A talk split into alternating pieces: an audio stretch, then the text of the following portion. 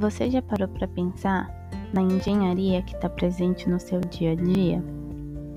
Aqui é Gabriela Machado e esse é o Iobra, nosso podcast de engenharia e construção.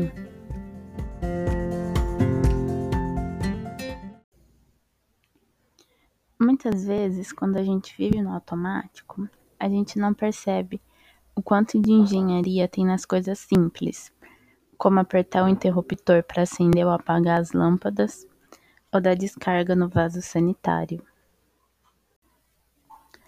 Então, no episódio de hoje, nós vamos refletir um pouco sobre isso, sobre a engenharia que está no nosso dia a dia e como ela transforma a nossa sociedade. Desde a época do Neolítico, os nossos ancestrais já começaram a engenhar seja pelo desenvolvimento da agricultura ou pelo uso dos artefatos de pedra polida. Depois, dá para a gente citar os jardins da Babilônia, as pirâmides do Egito, a Roma antiga. Outro acontecimento engenhoso e importante que a humanidade viveu foi a Revolução Industrial do século XVIII. E aí vem a pergunta: tá, mas qual é o papel da engenharia na sociedade contemporânea que a gente vive? A engenharia nada mais é que uma ciência que, de forma analítica, enxerga os problemas da sociedade e tenta resolver ou tornar eles menos intensos. São seis da manhã e o despertador toca. A Maria acorda, desliga o despertador do seu telefone, levanta, escova os dentes, faz o café, faz o pão na chapa com a torradeira e toma um banho para ir para o seu trabalho.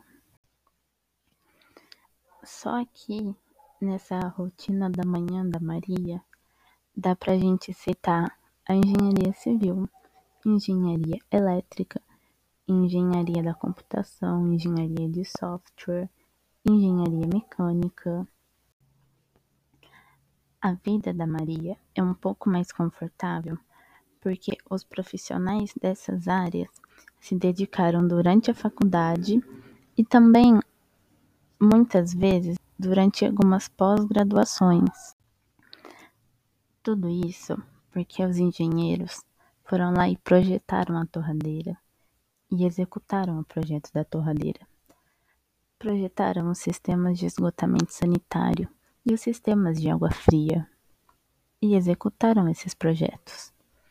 Projetaram os sistemas de transmissão de energia das barragens hidroelétricas ou das termoelétricas, ou até mesmo dos sistemas de geração de energia descentralizados, de uma forma que a energia chegasse até a casa da Maria.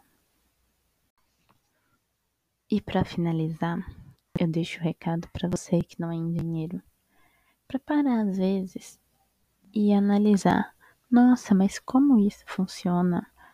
Por que que funciona desse jeito? E como que isso veio parar aqui?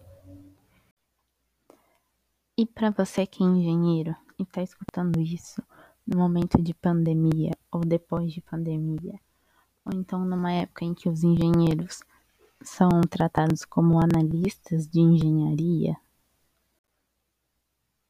pense assim: nossa, eu estudei no mínimo cinco anos e me dediquei bastante para ser engenheiro, para entender como as coisas funcionam, para projetar, para conceber, para executar. Eu sou uma pessoa fabulosa, inacreditável, fantástica, inexplicável. Eu sou engenheiro. Nós engenheiros mudamos o mundo e se a gente não aprender a se dar valor, ninguém vai.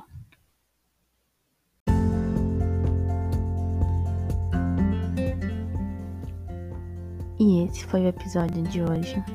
Nós falamos sobre como a engenharia está presente no nosso dia a dia. E a gente se fala no próximo episódio.